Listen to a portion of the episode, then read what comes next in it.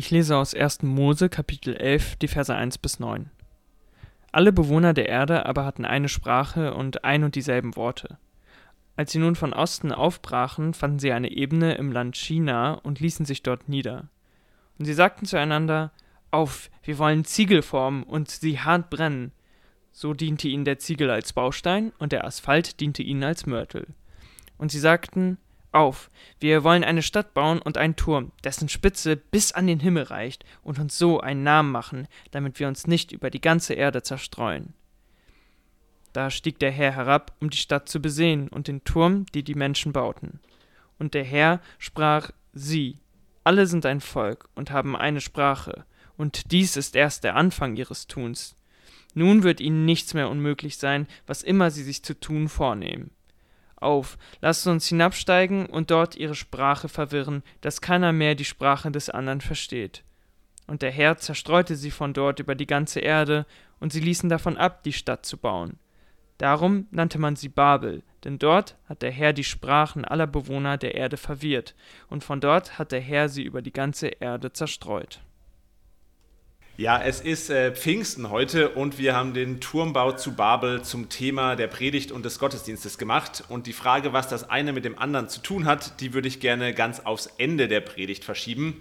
Äh, das, das heißt, da müsst ihr euch noch ein bisschen gedulden und wir steigen erstmal ein in diese Geschichte des Turmbaus zu Babel.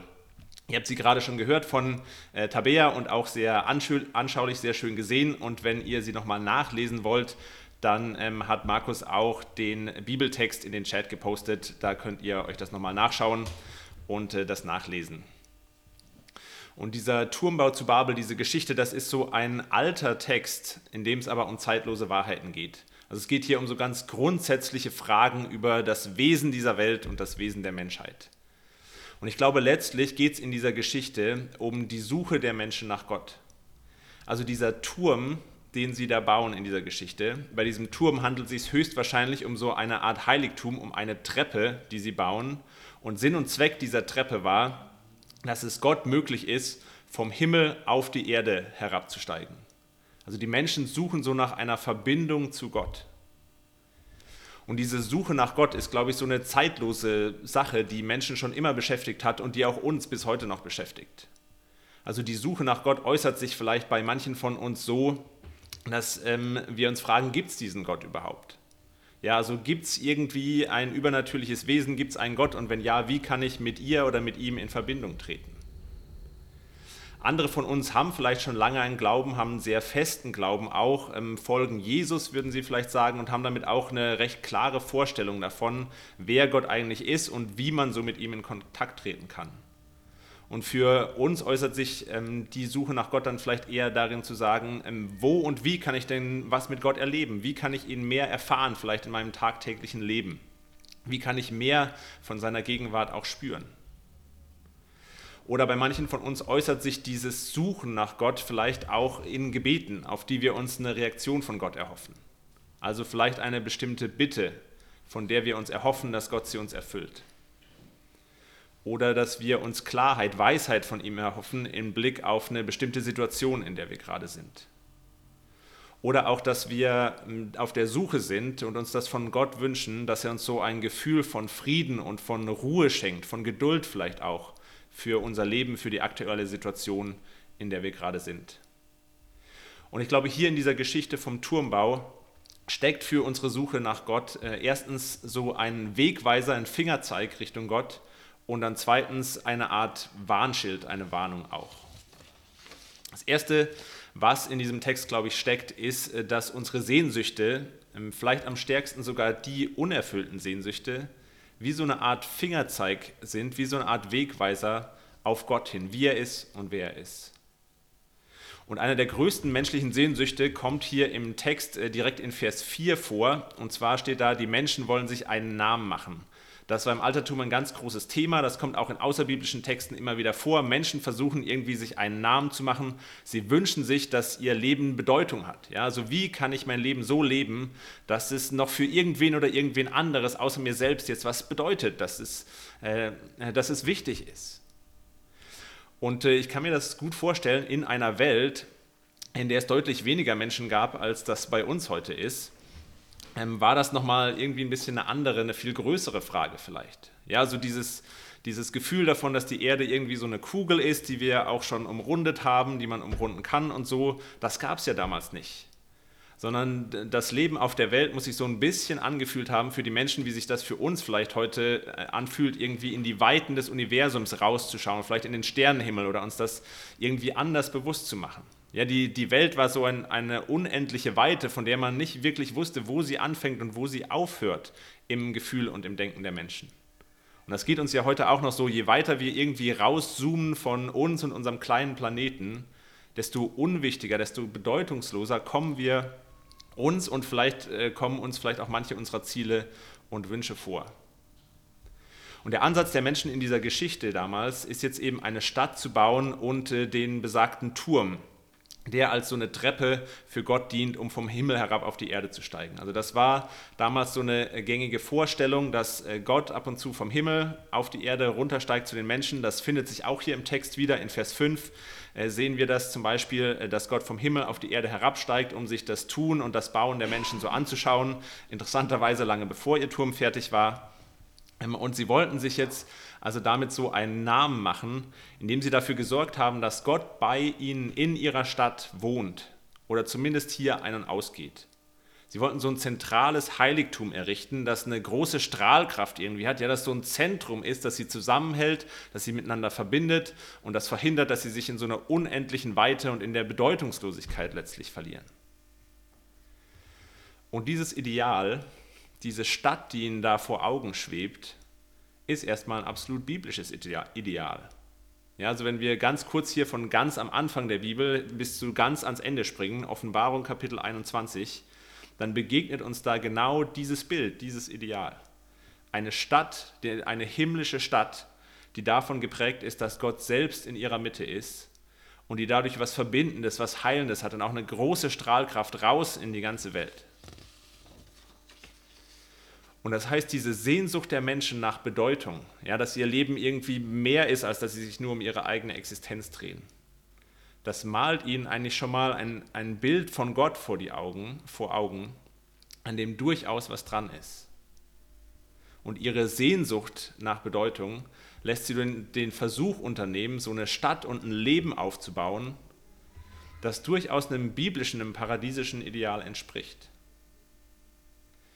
Und ich denke, das kann für uns bedeuten, wenn wir uns nach Bedeutung sehen, wenn wir uns wünschen, dass unser Leben was bedeutet, zum Beispiel dadurch, dass uns jemand liebt, einen Elternteil vielleicht, eine Partnerin vielleicht, dann deutet das doch darauf hin, dass das Leben von Gott genauso gedacht war. Und dass es auch jemanden gibt, der uns genau diese Liebe schenken kann und will. Diese Sehnsucht deutet auf einen Gott hin, der uns genauso liebt, wie wir uns das wünschen.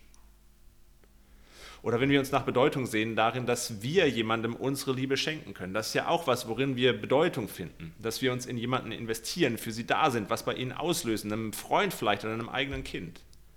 Dann deutet auch das doch auf einen Gott hin, der sich genau über unsere Liebe und Zuwendung freut, dem sie was bedeutet. Und das heißt für uns, glaube ich, auf der Suche nach Gott lohnt es sich absolut, so unseren Sehnsüchten immer wieder nachzuspüren. Vielleicht gerade auch den Sehnsüchten, die schmerzhaft sind, weil sie unerfüllt sind, weil sie unerfüllt bleiben. Gerade bei denen, wo wir uns vielleicht schon angewöhnt haben oder, oder uns überlegen, sie vielleicht auf die Seite zu schieben, weil wir merken, sie, sie werden einfach nicht erfüllt.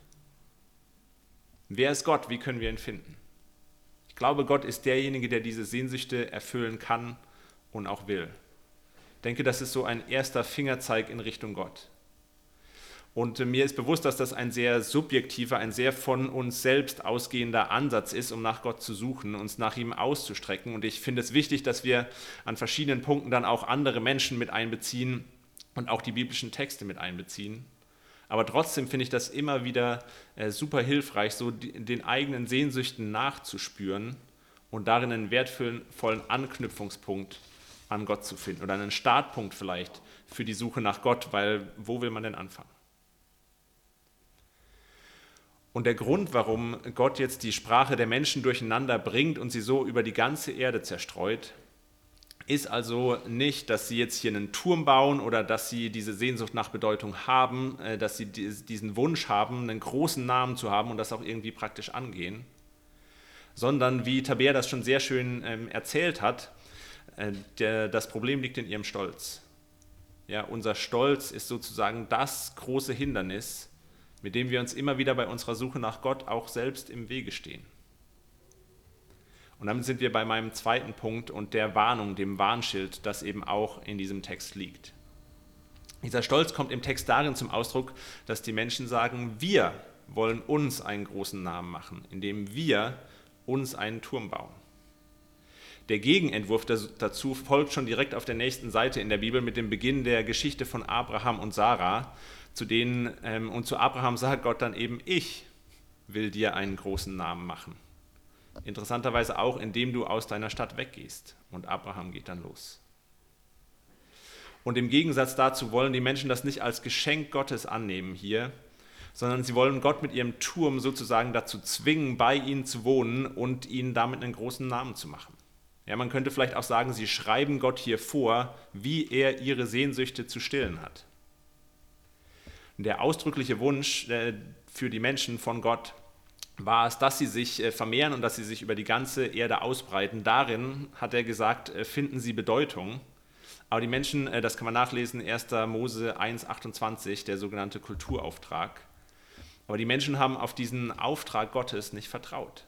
Sie haben nicht darauf vertraut, dass das der Weg ist, wie sie an Bedeutung gewinnen, sondern sie haben sich Bedeutung für ihr Leben davon versprochen, dass sie eben beieinander bleiben, dass sie in ihrer Stadt bleiben. Und daran hatte Gott sich zu halten, denn sie wussten es besser. Die Tragik, die dann natürlich in der Geschichte hier liegt, ist, dass das nicht nur nicht funktioniert, sondern komplett nach hinten losgeht. Ja, so hier in der Geschichte treffen ja dann am Ende die schlimmsten Befürchtungen der Menschen ein, die sie genau mit diesem Turmbau und mit diesem Stadtbau vermeiden wollten. Sie werden ja am Ende über die ganze Erde zerstreut, sie verlieren sich so in der unendlichen Weite der Welt und in der Bedeutungslosigkeit. Ihr Stolz führt zu ganz viel Verwirrung und ganz viel Chaos. Und äh, der, der Name dieser Stadt, ja, die Stadt Babel oder Babylon, geht dann auch in die Geschichte ein als so ein Sinnbild für ein gebrochenes Versprechen, für enttäuschte Erwartungen, für eine Hoffnung, die in sich zusammengefallen ist. Und ich glaube, darin liegt eben auch für uns eine Warnung daran, ähm, Gott nicht darauf festzulegen, wie er unsere Sehnsüchte zu erfüllen hat.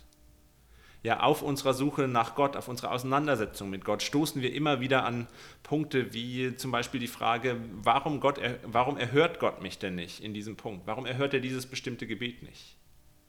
Oder wie kann Gott zulassen, dass mir sowas passiert? Und ich kann auch äh, gut verstehen, dass und wo das für manche, manche Menschen bis an den Punkt geht, wo wir sagen, an so einen Gott kann ich nicht glauben oder kann ich vielleicht nicht mehr glauben. Und ich finde, hinter diesen Fragen steht so ein ganz echter und ganz tiefer Schmerz, den ich an dieser Stelle auch ausdrücklich würdigen will und dem wir nicht nur Raum geben dürfen, sondern dem wir, finde ich, unbedingt Raum geben sollten.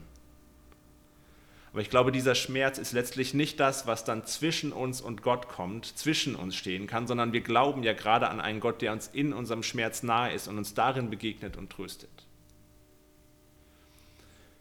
Ich glaube aber, bei all diesem berechtigten Schmerz passiert es manchmal auch, dass, dass unser Stolz sich da irgendwie mit runtermischt oder damit dazukommt. Ja, unser Stolz, der sich auch bei uns manchmal doch in recht genauen Vorstellungen äußert, wie Gott unsere Sehnsüchte zu erfüllen hat.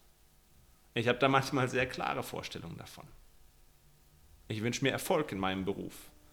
Vielleicht wünschen wir uns eine, eine, gelingende Familie, eine gelingende Partnerschaft. Vielleicht Bestätigung von irgendeiner bestimmten Person, von unseren Freunden.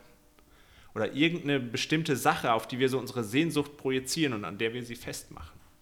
Ja, so wenn ich das habe, dann, dann gewinnt doch mein Leben irgendwie an Bedeutung.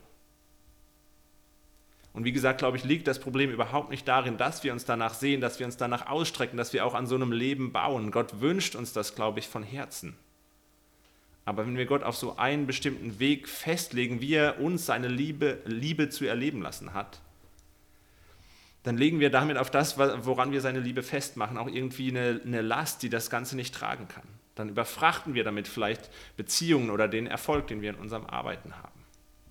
Viel zu oft wird dann daraus eben doch ein gebrochenes Versprechen, eine Hoffnung, die sich nicht erfüllt. Und zwar sowohl, wenn wir bekommen, wonach wir uns sehen, als auch wenn das nicht der Fall ist.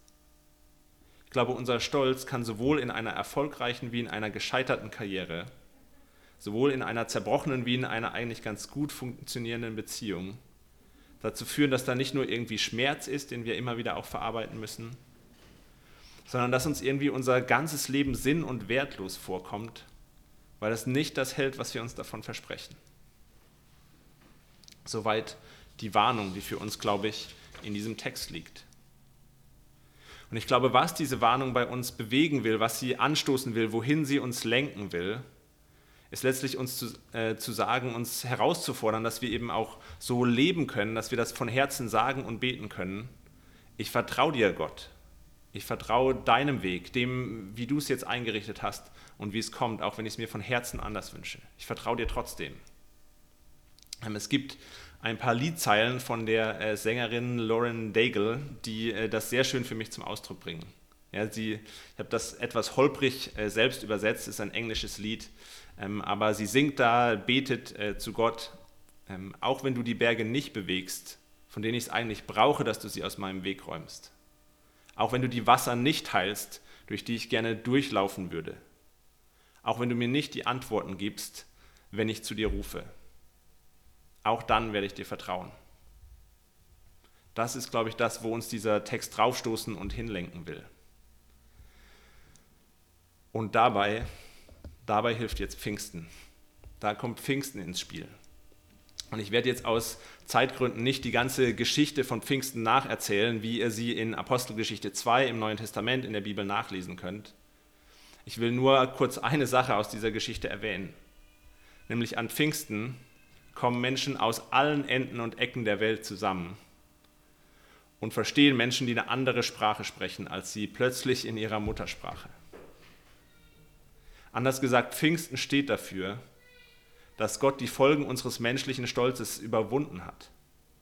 Dass er einen Weg gefunden hat, bei uns zu sein, in unserer Mitte zu sein, unserem Leben Bedeutung zu geben, uns einen großen Namen zu schenken, trotz unseres Stolzes und auch den, äh, den Konsequenzen des Stolzes von anderen Menschen, unter denen wir ja auch immer wieder zu leiden haben. Gott hat einen Weg gefunden, unsere Sehnsüchte zu stillen, obwohl beziehungsweise äh, äh, trotz unseres Stolzes, trotz des Chaoses, äh, das unser Stolz anrichten kann und mit dem wir oder andere uns manchmal im Weg stehen.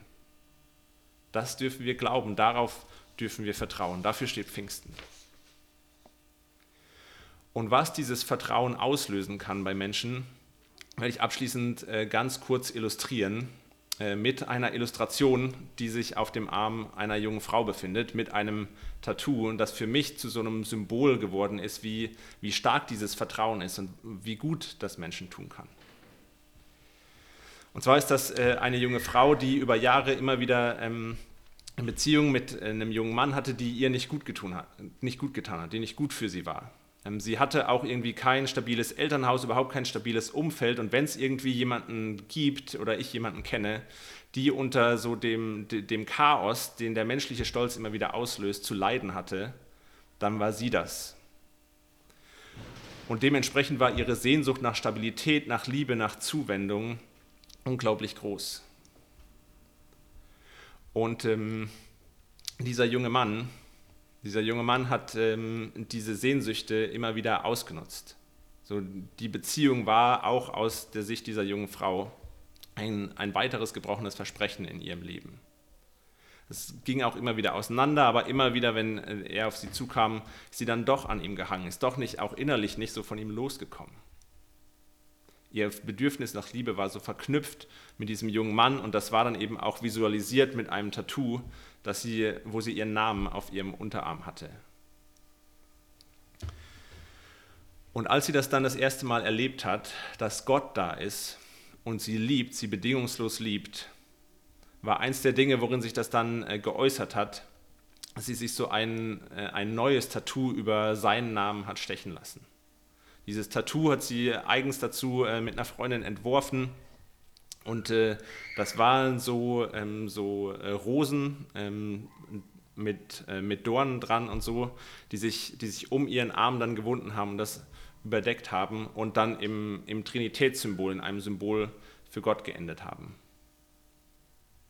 Und die Dornen waren irgendwie da, um das noch zu symbolisieren, um das zu zeigen, dass der Schmerz, den dieser junge Mann hinterlassen hat und auch, ähm, dass sie ihn immer noch vermisst, dass das real ist, dass das ein wirklicher Schmerz ist, der auch Raum braucht, der auch weiter sichtbar sein darf und, und kann. Und trotzdem äh, haben diese Dornen dann eine, eine Krone geformt. Ein Zeichen dafür, dass Gott den menschlichen Stolz und auch den Schmerz überwunden hat. Es war, war ein Zeichen dafür, dass sie in Gott eine Liebe gefunden hat, die wirklich dieses Versprechen hält, was ähm, dieser junge Mann zum Beispiel ihr nicht erfüllen kann.